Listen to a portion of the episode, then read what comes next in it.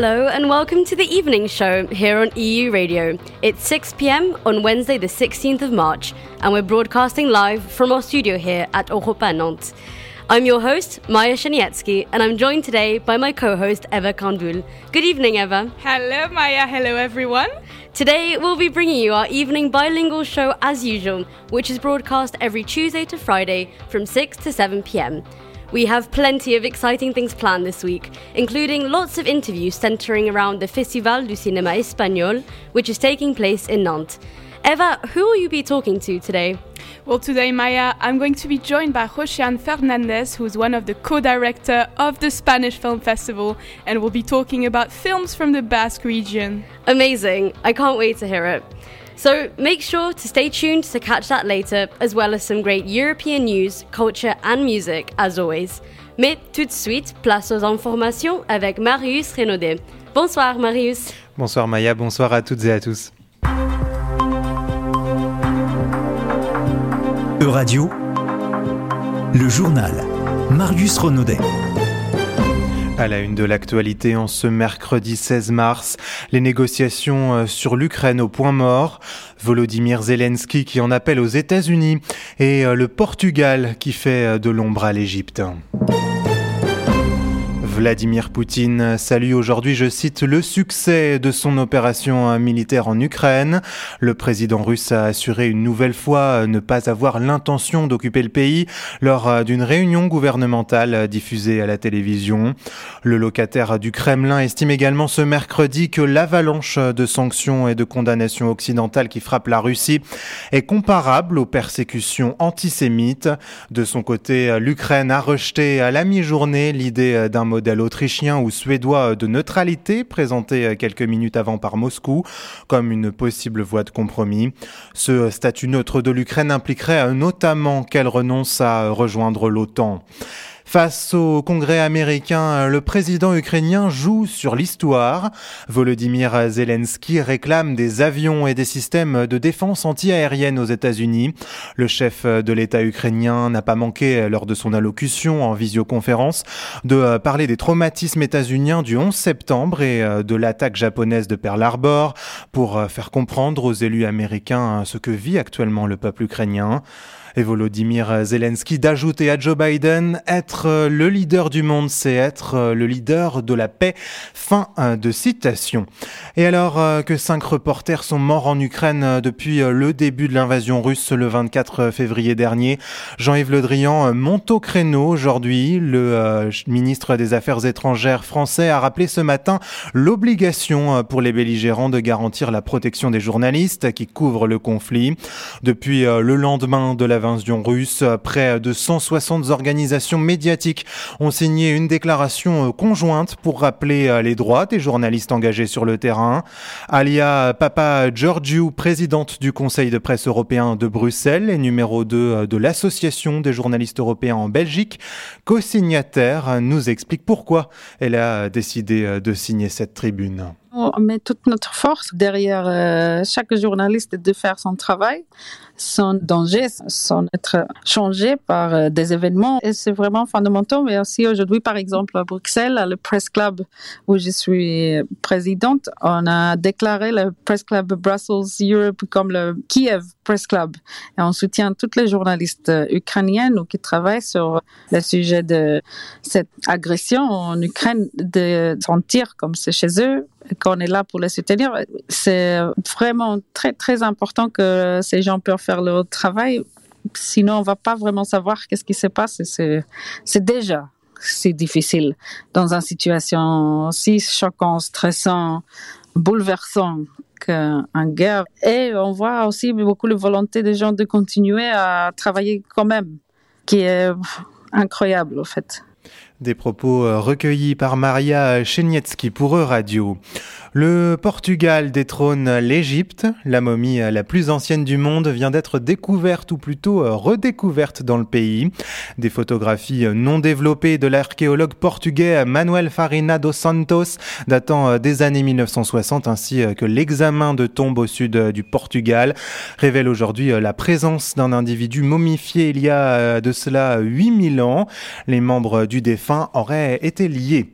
On passe tout de suite au décryptage éco de votre journal. En 2022, nous, trouvons, nous nous trouvons dans une économie linéaire qui se mesure en flux d'argent et donc en PIB, en produit intérieur brut.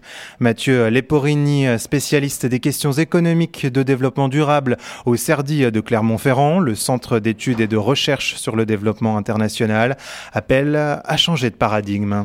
Alors aujourd'hui, on est euh, dans une logique qui est celle de la fragmentation et du silo. On a euh, depuis plusieurs décennies ce fonctionnement qu'on appelle le déterminisme, c'est-à-dire qu'en fait on pense que tout peut être euh, déterminé. Sauf qu'aujourd'hui, cette logique de déterminisme, elle arrive à ce qu'on appelle le simplisme. Et en fait, on ne perçoit pas toute la complexité du système, au sens de la pensée complexe d'Edgar Morin. Hein. Donc la complexité, en latin, c'est complexus, c'est ce qui embrasse, c'est ce qui lie et ce qui relie, c'est le tissu qui nous lie tous. Et en fait, la réalité aujourd'hui, c'est qu'on est dans des systèmes, quels qu'ils soient, hein, vous, juste vous-même, votre famille, au niveau de votre travail, de votre organisation, au niveau d'un pays, au niveau de l'Europe, au niveau de la Terre, tout cela, ce sont des systèmes qu'on appelle des systèmes complexes, adaptatifs et interconnectés. Ça veut dire qu'ils agissent ensemble et qu'ils évoluent, ils s'adaptent les uns et les autres en permanence.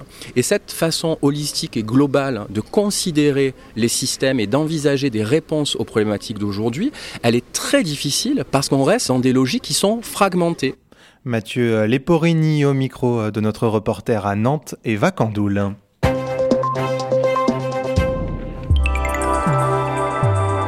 E-Radio, la météo.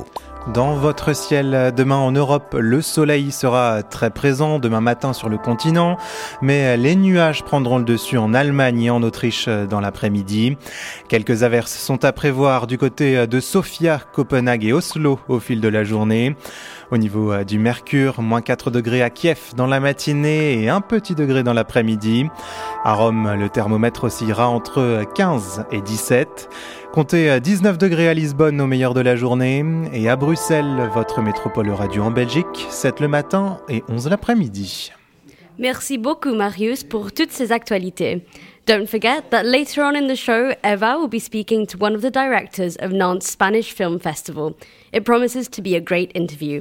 But before that, let's have some music. First up, we had Bird's Life by German singer Albertine Sarges, which came out just earlier this year. Enjoy! I'm happy for the break.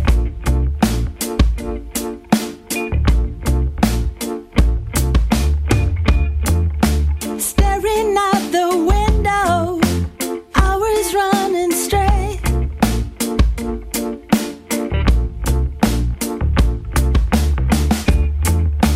Fingers keep on working, your gentle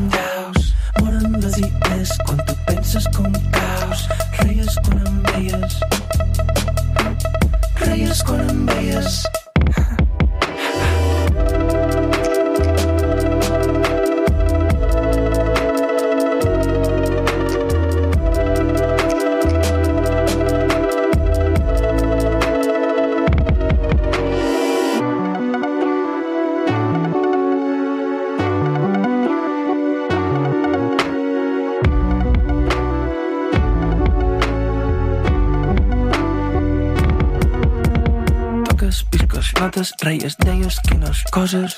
Cada cosa posa el món quan li pesa l'ombra.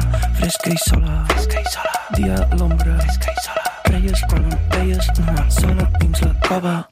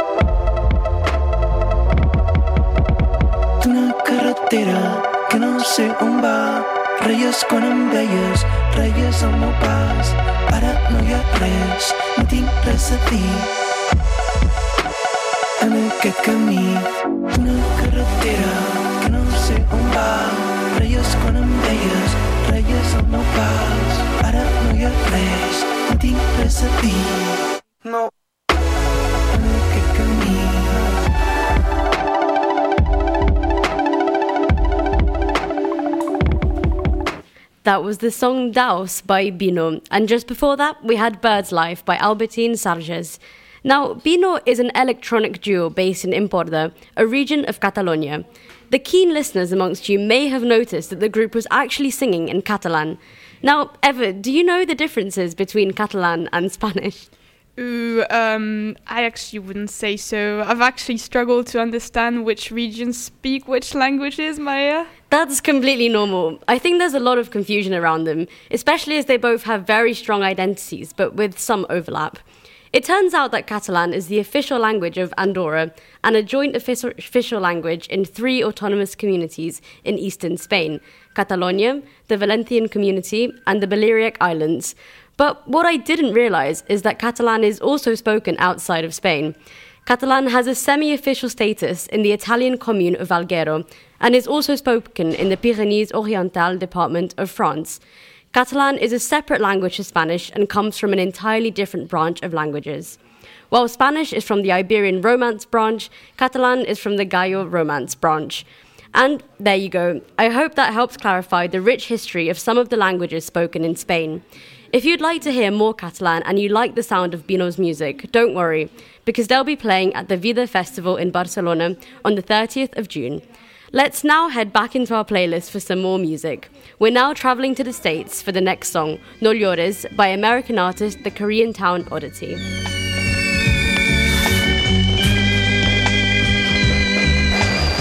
Sometimes I wanna cry, but I can't though. I gotta stay strong and get more though. Sometimes I wanna cry, but I can't though. I gotta stay strong and get more though. Ah. Yeah, yeah, we wanted more and we wanted with less hype. Looking for justice and listening to just ice. Uh. Pick up the dice and adjust the price. Even when they roll snake eyes, I escape with the prize. Surprise, like a bitch popped out of a cake. Do they still even do that shit for people nowadays? I'm saying you could be hours away from destiny. That's why my mind wide awake when I'm trying to get some sleep. Especially when I feel like I'm trapped in the corner and God is testing me to see if I'm ready to move forward. Oh, winter, spring, summer to autumn. Uh, life's preparing you for situations that's harder. Uh, I know exactly how you feel from the drama when your tear ducts swell up with water. Because uh, Sometimes I wanna cry, but I can't though. I gotta stay strong and get more though. Sometimes I wanna cry, but I can't though. I gotta stay strong and get more though. Sometimes I wanna cry, but I can't though. I gotta stay strong and get more though. Sometimes I wanna cry, but I can't though. I gotta stay strong and get some more though.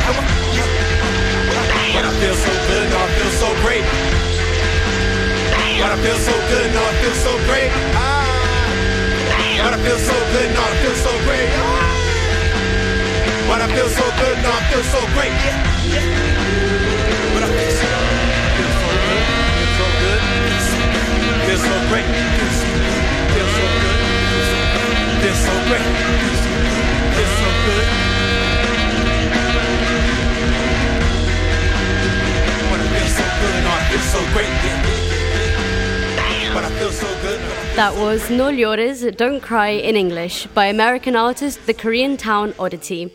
Now, as you well know, today is the 16th of March. On this day, in 1979, a man named Jean Monnet died in his house near Versailles. For those of you who don't know who Jean Monnet was, here is a brief history of the life of a very impressive man.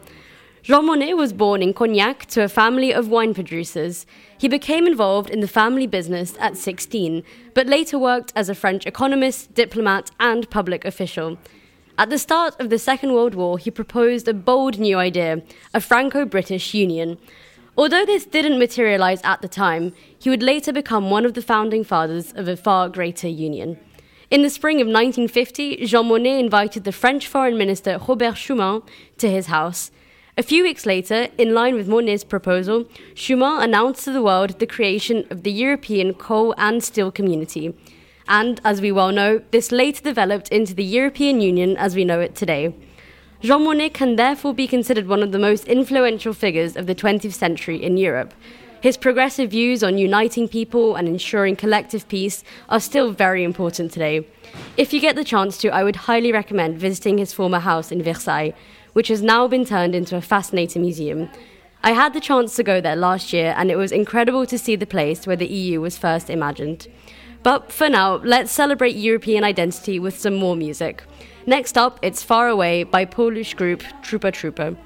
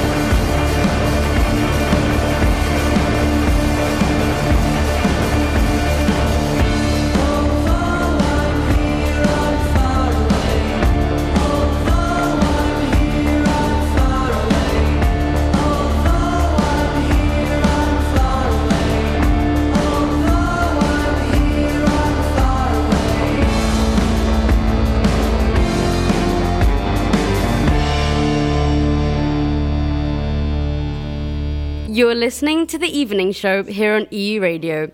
That was the song Far, Far Away by Polish rock band Trooper Trooper, which came out earlier this year and is sung in English. The band formed in 2009 and has released three albums. Let's have some more music now with Traumas de Estimação by Alfredo em Busca da Simbiose. Enjoy!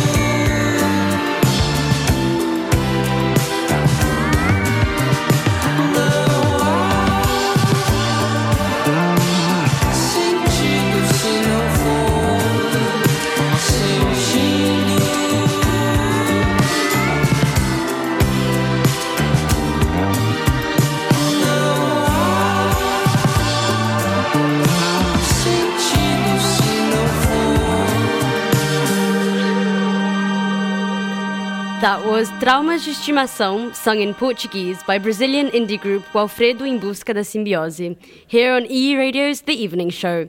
A nice, chill tune direct from the warmer South American continent for this Wednesday evening. We have plenty more great music and cultural news coming your way soon. But first, it's time for the news flash with Marius Renaudet at 6:30 p.m. E-Radio, le flash. Marius Renaudet. Les négociations euh, sur l'Ukraine au point mort. Ce matin, le Kremlin a soumis l'idée d'un modèle autrichien ou suédois de neutralité comme un possible compromis, modèle euh, que les autorités ukrainiennes ont rejeté quelques minutes après. Ce statut neutre de l'Ukraine forcerait notamment le pays à abandonner son projet d'adhésion à l'OTAN. De son côté, Vladimir Poutine salue ce mercredi, je cite, le succès de son offensive en Ukraine. Le président russe a assuré une nouvelle fois ne pas avoir l'intention d'occuper euh, le pays à l'occasion euh, d'une réunion gouvernementale diffusée en direct à la télévision. La Cour internationale de justice ordonne à Moscou de suspendre son invasion de l'Ukraine. La Russie euh, doit être arrêtée et la Cour a un rôle à jouer pour arrêter cela, a insisté le représentant de l'Ukraine devant la CIJ. Les jugements de ces hautes, de cette haute juridiction sont contraignants, mais elle n'a concrètement aucun moyen de les faire De son côté, euh, le Conseil de l'Europe vient d'exclure officiellement la Russie il y a deux heures. Cette mesure historique a été actée euh, lors d'une réunion extraordinaire du comité euh, des ministres, l'organe exécutif de l'organisation. Le Kremlin avait déjà annoncé quitter les rangs du Conseil de l'Europe il y a quelques jours. Un enfant quitte chaque seconde l'Ukraine en moyenne. Le seuil des 3 millions de réfugiés ukrainiens est franchi en ce milieu de semaine, moins de trois semaines après le début du conflit. À noter euh, que la moitié de ces personnes sont des enfants, accompagnés ou non d'un parent. L'Europe euh, n'a pas enregistré un tel exode depuis euh, la Seconde Guerre mondiale, selon le décompte publié hier par l'Organisation internationale pour les migrations. Et comme dans tout conflit, la guerre en Ukraine fait aussi des heureux. La Serbie tente en ce moment de séduire les firmes internationales qui quittent la Russie suite à la valse de sanctions économiques imposées par les puissances occidentales. Belgrade pourrait devenir dans les prochains jours une destination de choix pour ces entreprises en quête de relocalisation. La main-d'œuvre est sur place bon marché et la capitale serbe conserve des liens étroits avec Moscou, ce qui peut s'avérer utile dans euh, le domaine des affaires. Les momies ne sont pas qu'égyptiennes ou incas, elles viennent aussi d'Europe. C'est ce que nous rappelle la découverte ou plutôt euh, la redécouverte d'une momie au sud du Portugal. Il s'agirait euh, du plus vieux spécimen au monde. Des photographies euh, non développées de l'archéologue portugais Manuel Farendas dos Santos datant des années 60 euh, attestent de la présence d'un individu momifié il y a huit millénaires. Merci, Marius. Very soon, Eva will be speaking to Rosian Fernandez right here in our studio at Europa Nantes. So stay tuned for that. It promises to be a very insightful conversation on films from the Basque region. But just before that, let's have some more music. Next up, it's a song which will make you want to get up and dance. It's Rachichi Dub by Radical Dub Collective. Enjoy!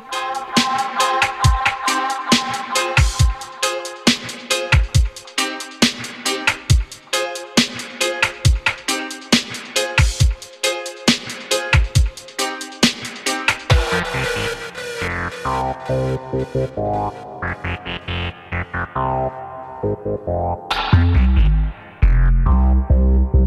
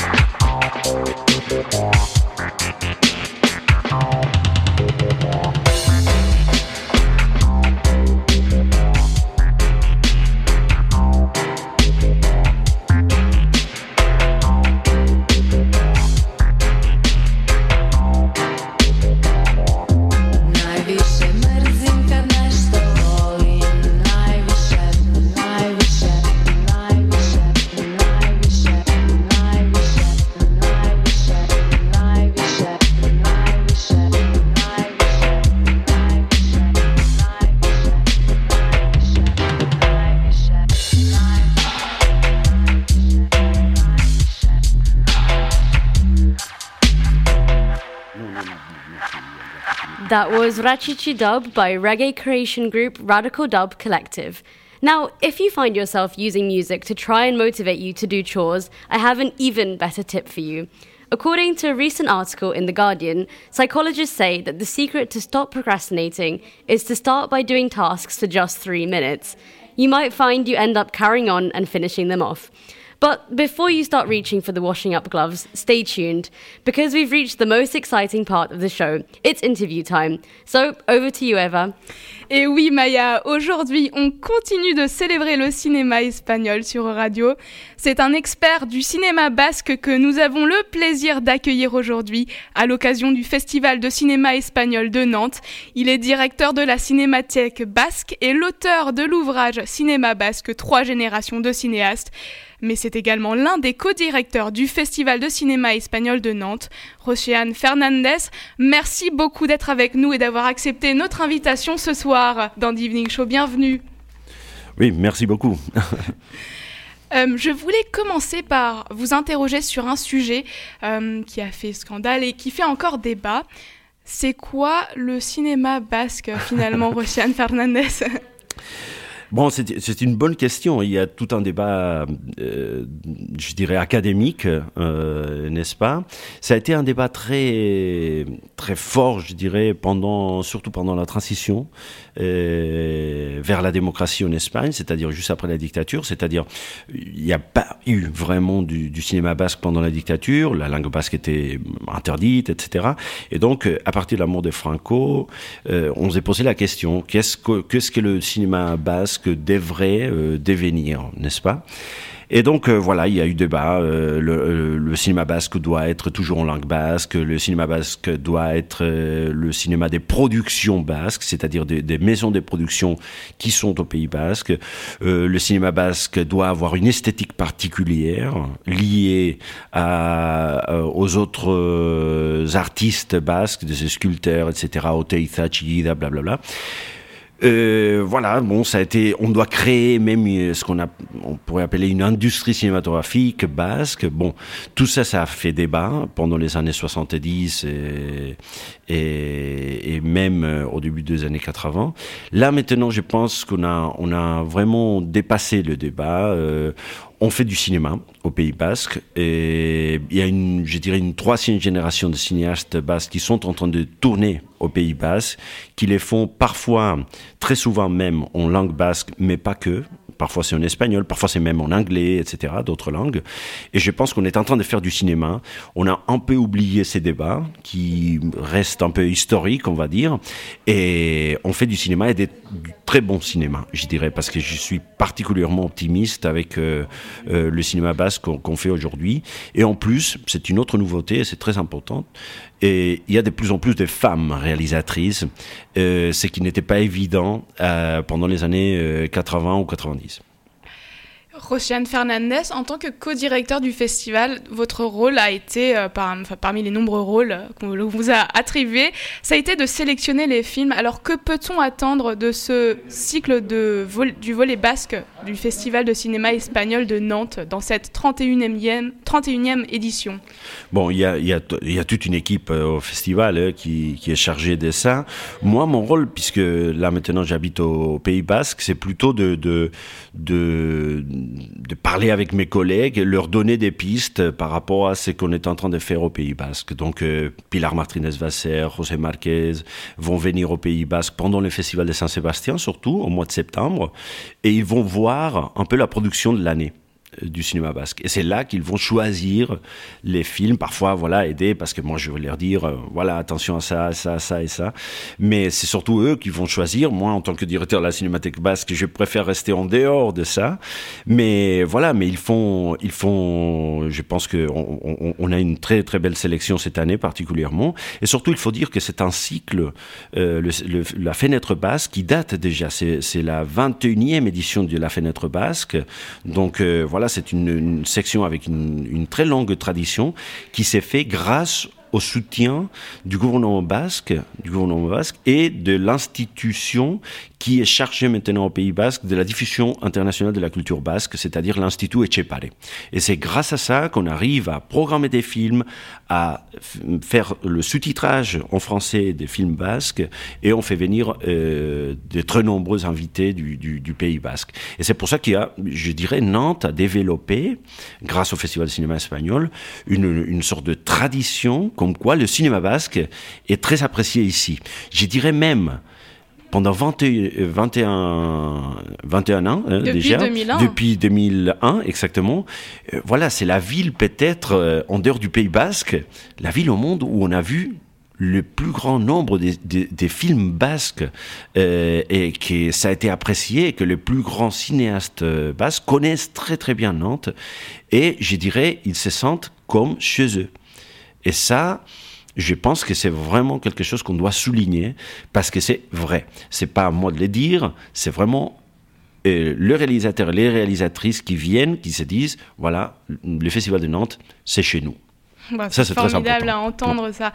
Et puis, euh, il y a un programme de films très divers dans, ce, dans cette fenêtre basque. On y trouve par exemple un film de science-fiction avec Espiritu Sagrado de Chema Garcia Ibarra, mais aussi un film d'horreur avec Yargi Gustia, qui veut dire Toutes les lunes, de Igor Legarreta, qui revisite le mythe du, du vampire et que nous recevons d'ailleurs demain dans l'Evening Show. Est-ce qu'il y avait une volonté de votre part, de l'équipe du festival, de satisfaire tous les goûts? Oui, c'est un peu ça, et, de montrer aussi la pluralité du cinéma basque. C'est-à-dire qu'il y a un peu tout, euh, comme, comme, comme euh, tu viens de dire. Euh, il y a du cinéma du genre, comme Iargi Gustiak, Toutes les lunes, par exemple, d'Igor Legarreta. Il y a un très beau documentaire, Quark Valley, par exemple, qui, qui, qui, qui est un film qui parle d'un lieu de mémoire du cinéma, parce qu'il y a eu un tournage, etc. Et, et le film devient même un lieu de mémoire tout court. Il y a, il y a d'autres documentaires, par exemple une, une, production de, de Pellanis aussi, qui est ré- co-réalisatrice de Canto Cosmico Niño de Elche, qui s'intéresse à, un- à un chanteur de flamenco, par exemple.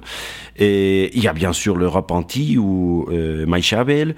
Il y a tout tous les courts-métrages, ça c'est une tradition, on appelle, euh, on appelle ça le, le meilleur court-métrage de l'année, qui Mouak, hein, c'est une sélection aussi qu'on fait au Pays Basque, les 6, 7, 8 meilleurs courts-métrages de l'année font partie euh, d'un dossier qu'on appelle Kimouak, et qui, est très, qui a été très très important, hein, c'est-à-dire il y a beaucoup de réalisateurs et réalisatrices qui commencent dans le monde du court-métrage pour après en faire euh, du cinéma de, de long métrage, on va dire, et on a plusieurs exemples. Par exemple, le réalisateur de la série qu'on a programmé Ondaraoak des bouches pleines de sable ou, les, de bouches de sable de Coldo Almandos. Coldo Almandos, c'est quelqu'un qui a présenté plusieurs courts-métrages à Nantes.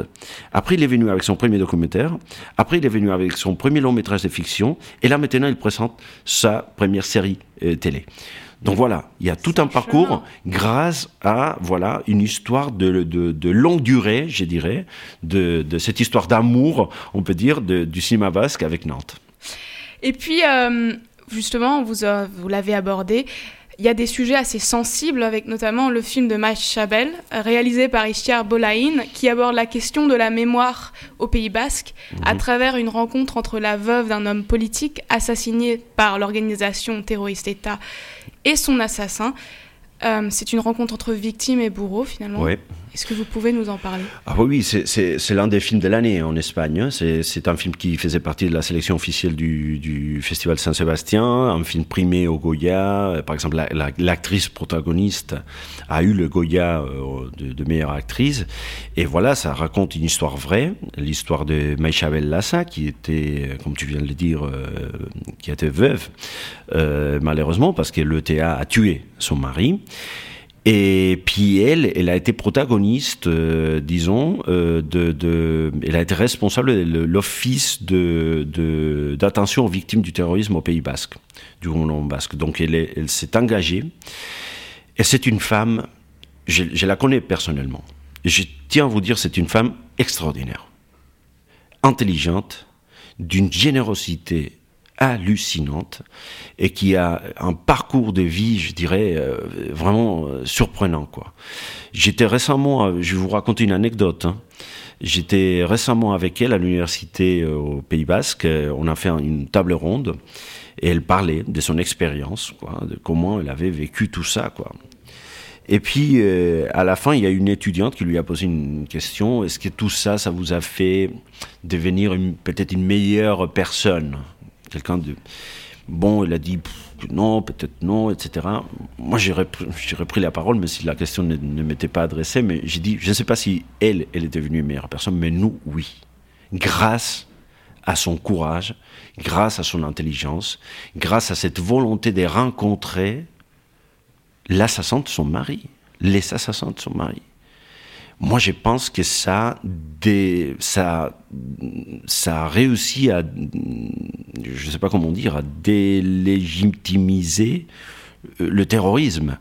C'est-à-dire comment, euh, euh, avec quelqu'un comme ça, tu peux dire j'ai bien fait de tuer son, son mari. C'est impossible. C'est impossible à quelqu'un d'une extrême générosité qui vient vers toi te dire est-ce que est-ce que ça le, le, le, fait de tuer son mari est-ce que ça a représenté pour pour elle pour sa fille pour sa famille etc enfin une, une femme euh, hallucinante et je pense que ça va être un, grand moment du festival de, de, de la voir avec Ithiar Boyain, une grande réalisatrice, peut-être la plus importante réalisatrice espagnole euh, aujourd'hui. Ça va être un grand moment sans doute. Bon, on a hâte. Et puis, euh, c'est encore euh, le, le sujet de l'ETA, c'est encore un sujet assez tabou. Et je crois qu'au Pays Basque, il y a un sentiment assez ambivalent entre la volonté d'aller de l'avant, de tourner la page, mais sans oublier. Est-ce que vous pensez que le cinéma permet de réconcilier ces deux sentiments? Oui, bah, enfin, moi je pense qu'il faut parler de l'histoire de l'ETA. Il faut, il faut aborder les sujets. Et d'un point de vue académique, je suis historien, donc je pense que les historiens et les historiennes doivent parler de ça, doivent faire de la recherche là-dessus. Et donc il faut construire une histoire académique, professionnelle, etc. sur ça. Après, il y a la mémoire. Parfois, histoire et mémoire, c'est pas exactement la même chose. Mais la mémoire nous intéresse aussi comme source euh, de, l'histoire, n'est-ce pas? Donc, euh, je pense que le cinéma, parfois, est un autre moyen aussi de parler d'histoire. C'est un, euh, comme disait bah, Rosenstone, par exemple, un autre, un historien américain, il disait, c'est un nouveau format d'écriture de l'histoire, n'est-ce pas? Et puis, en quelque sorte, c'est vrai, parce que la plupart des gens vont peut-être aller vers un film plutôt que vers un livre sur ça. Donc, c'est très important. C'est plus accessible, C'est plus le accessible. Et là, maintenant, avec les plateformes et tout ça numérique, c'est partout. Je ne sais pas si vous avez vu Patrie, le, le- la série sur euh, le Pays Basque et, et tout ça. C'est- un sujet qu'il faut aborder. Je pense que le cinéma doit aborder ce genre de trucs. D'un point de vue très professionnel, je pense que c'est le cas de Maïchabel, le film de d'Ithiar Boyain, qui part d'un scénario euh, très sérieux, avec une recherche euh, vraiment euh, importante. Et puis, euh, avec le côté réel de voilà le, le témoignage de Maïchavel est très important pour nous aussi. Donc on raconte vraiment son histoire d'un point de vue cinématographique, bien sûr. Oui, on dit souvent que le cinéma est un lieu où se construit la mémoire collective. Et oui, et oui, tout à fait.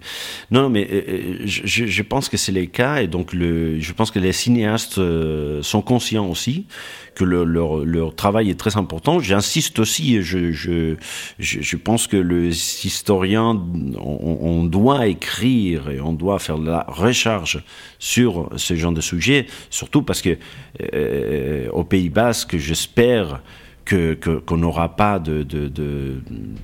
d'autres épisodes comme ça de, de, violence. Ça a été terrible, ça a été très très dur et vraiment quand tout ça a fini en 2011, on a vraiment respiré quoi. On a vraiment respiré parce que c'était vraiment d'écouter un attentat, un, un- mort, euh, quelqu'un de séquestré, etc. Ça a été vraiment très très dur. Moi, je pense que là maintenant, voilà, la, situation est complètement différente et puis ça a changé heureusement et le cinéma va nous raconter tout ça. On doit euh, regarder. Je voulais justement en revenir au cinéma basque qui euh, reste assez quand même méconnu à l'heure actuelle. Et pourtant, on voit dans cette programmation du Festival du cinéma espagnol que le cinéma basque ne manque pas de talent. Ah Alors pourquoi est-ce qu'il n'arrive pas forcément aux yeux des, aux yeux des, des, des Nantais ou aux yeux des Parisiens, aux yeux des, Mhm. au-delà des frontières? Bon. Euh, là maintenant, euh, le, le monde du cinéma est en train de changer et est en train de changer très rapidement. Euh, en ce qui concerne la distribution en salle, ça a été toujours compliqué. Le marché français étant particulièrement riche, étant particulièrement riche, a beaucoup de place pour le cinéma français, bien sûr une place très importante aussi pour le cinéma américain et d'autres cinématographies. Bon, le cinéma basque reste euh, une petite cinématographie, il faut le dire, mais le cinéma espagnol aussi d'ailleurs. Euh, si on demande à n'importe qui dans la rue, vous connaissez qui comme réalisateur, réalisatrice espagnole, on va te dire euh, Almodovar et, pas beaucoup plus, n'est-ce pas? Bon, ben voilà, ça c'est comme ça. Après, je pense que euh, les changements font que, voilà, euh, il y a énormément de, de films euh, basques, espagnols, etc., qui peuvent être vus dans, dans des plateformes numériques maintenant aussi, pas que dans les salles. Attention, moi je préfère les salles le cinéma doit rester et toujours un art euh, dans la salle obscure où on regarde le film tous ensemble. Je suis assis à, à côté de quelqu'un euh, inconnu et on va rigoler, on va pleurer peut-être ensemble. Ça, c'est la magie du cinéma. Je pense que ça ne devrait pas changer. Après, bien sûr, on regarde des films à la maison, etc. Et ça, c'est très bien aussi. Mais voilà, la salle, le grand écran, ça, c'est la magie du cinéma. L'art qui est né en 1895, c'était déjà ça. Et donc, je pense que ça ne devrait pas changer. On peut ajouter d'autres façons de, de, regarder le cinéma, mais ça reste euh, magique. Et donc, euh, voilà, le cinéma basque doit s'adapter, mais je pense qu'on est en train de le faire vraiment très très bien. Enfin, euh, il y a des gens comme, euh, comme Garagno, Goenaga, Regui, qui ont tourné des films, qui ont eu, par exemple, Andia, Andia, le géant, a eu 10 prix Goya, 10 prix Goya récemment ça montre bien que le, le, cinéma basque est en forme et qu'il y a du talent. Euh, par contre, voilà, parfois, euh, ça sera au Pays Basque, parfois ils vont tourner en Andalousie, parfois ils vont tourner ailleurs, euh, parfois Maïchabel est une production basque qui raconte une histoire basque, mais réalisée par une réalisatrice de Madrid. Enfin, peu importe, il faut faire du cinéma, peu importe, c'est du cinéma. Exactement. Dernière question et après, on, je crois qu'on manque de temps, mais quel avenir souhaitez-vous au cinéma basque, Rocian Fernandez, en quelques, quelques mots? Je viens de le dire, je suis vraiment très très optimiste. Je pense qu'il y a du talent. Je pense que les institutions, je parle encore de l'Institut Etchepare et, et du gouvernement basque en général, euh, sont en train de faire bien les choses. Il y a des aides, etc. On est en train de tourner parfois en langue basque, parfois en, espagnol, en anglais, etc. On est en train de, heureusement, avoir de plus en plus de réalisatrices et de productrices aussi. Et donc, euh, je, pense qu'on a un, avenir euh, plutôt, plutôt très, très, très positif. J'espère qu'on va les voir à Nantes. Merci, Rociane Fernandez, co-directeur du Festival espagnol de cinéma de Nantes. On rappelle à nos chers auditeurs que le festival a lieu jusqu'à ce, ce dimanche 20 mars. L'occasion de voyager en Espagne et de faire le plein de rencontres avec les réalisateurs, réalisatrices, acteurs, actrices grâce aux nombreux débats et projections. Rendez-vous rendez donc dans les salles. Et je crois que ce n'est pas le seul événement à ne pas manquer cette semaine, Maya.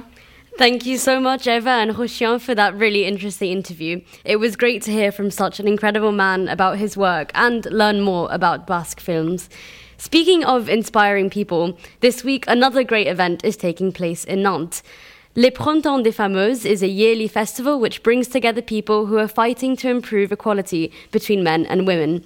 Last year, there were 2,063 participants and several great speakers, and this year promises to be equally as impressive. So, if you're in Nantes this Friday, the 18th of March, make sure to check it out. But don't worry, if you can't make it in person, you can also check out the EU Radio website later this week to find out more about the festival.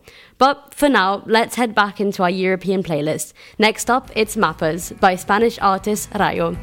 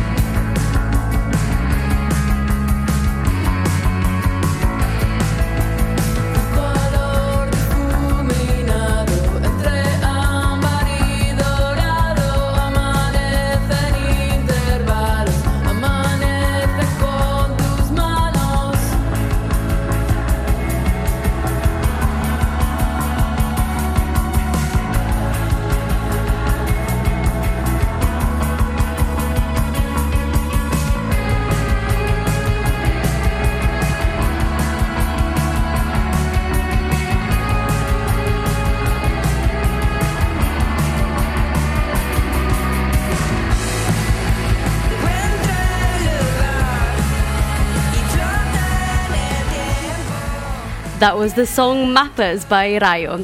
Rayo will be playing at the festival Canela Party in Spain this summer, so check that out if you like the sound of them. And with that, we have sadly reached the end of the evening show today. But don't worry, Eva and I will be back tomorrow evening with more European music and news, as well as a great interview. Eva will be speaking to director Igor Legerata about his film Ilargi Gustiak. Make sure to tune in to EU Radio at 6 pm as usual to make sure you don't miss it. But for now, goodbye and thanks for listening today. Thanks also to the great EU Radio team who joined me here today Eva, Marius, and Eli, our tech director, of course. I'll leave you with the song Jujuki by Simi to set the mood for your Wednesday evening.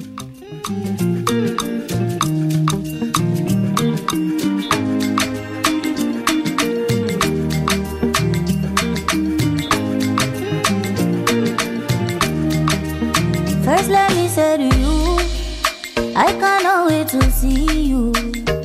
You are the treasure I've been waiting for. Do you know, do you know how much I really need you? I dey pray for the day when I can finally kiss you. You know, say every day I dey pray for you.